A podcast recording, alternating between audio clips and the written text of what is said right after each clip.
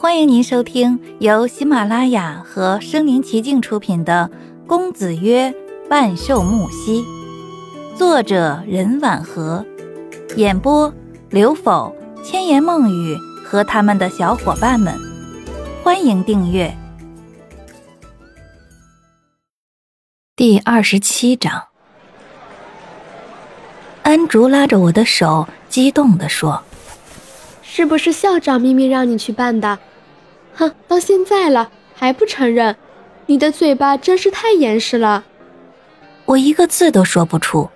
等到散会之后，我疯狂地跑进校长办公室，关上门，问他：“校长你好，楼的事情还有资助费的事情，我根本就没有。”校长拍拍我肩膀，打断我，和颜悦色地说。春秋同学啊，如果不是木先生，咱们的楼还不知道要等到何年何月才能解决的。你和穆先生的谣言对你对他都无益。虽然我太过激动，夸大其词了些，但都是为了你们好啊。现在不仅没有了谣言，反而一身荣誉加身，多好！我很不踏实的说道：“可是，你还说要把这件事情写进校史，这也太不光彩了。”校长摆摆手：“呃，随便说说。”不过他又补充道：“穆先生说，图书馆的名字就写你的。”啊！我破口叫出。立马又捂上嘴巴，整理了一下情绪，对他说：“校长，这也不太合适，毕竟我没有做什么贡献啊。”校长安抚我说：“哪会没有贡献呢？名字那么好听，有诗情，又有画意。”我被校长连哄带劝，又命令似的请出办公室。放学后。我搭乘电车直接去往乐天会，我不能让自己的名字挂在图书馆风雨飘摇数十载。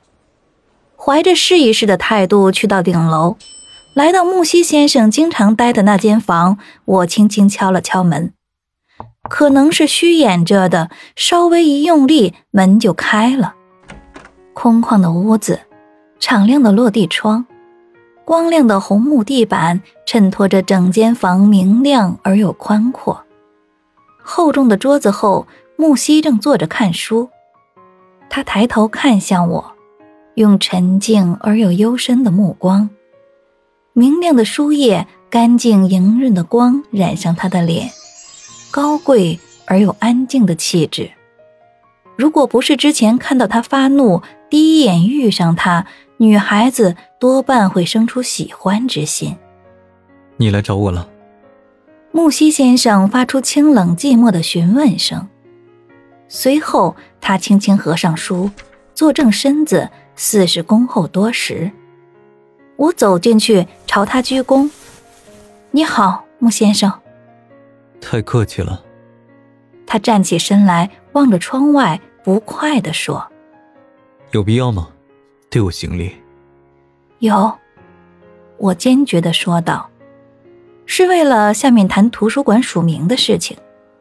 他不悦的看着我说：“这么匆忙赶来见我，我还以为你想我了呢。”他戏谑的勾起嘴角，回击刚才我的冷硬。我想起阿妈说他是个以牙还牙的人，这一点我倒是看出来了。我对他说。谢谢穆先生给我们学校捐款。至于那个图书馆的名字，请穆先生慎重考虑。笑意不减的脸浮现出有那么点淘气意味的快意，比起刚才倒是精神了些。他勾起嘴角说：“那个名字不错。”我内心焦急，沉了口气，对木西先生委婉地说：“我，我没有为学校做什么贡献。”确实担不住那个名分，希望穆先生体谅。木西先生睁圆眼睛，笑着问我：“我有说过把你的名字写在图书馆的牌匾上吗？”说实话，木西先生笑起来挺好看的，就像画一样动人。眼下我只能哑口无言的看着他，心想：啊，校长分明是这样说的，应该不会出错呀。木西先生拉长声音说：“我只是喜欢‘春秋’这两个字而已。”我挠了挠头，无力争辩，内心一片哀哭绝望。也不是不能改。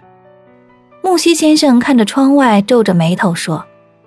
我喜出望外的看着木西先生，木西先生转过头来，眉头舒展，就像开放的花，睥睨着我说：“你可以求我，我开心了，可能就改变主意了。”先生，这明显是刁难我。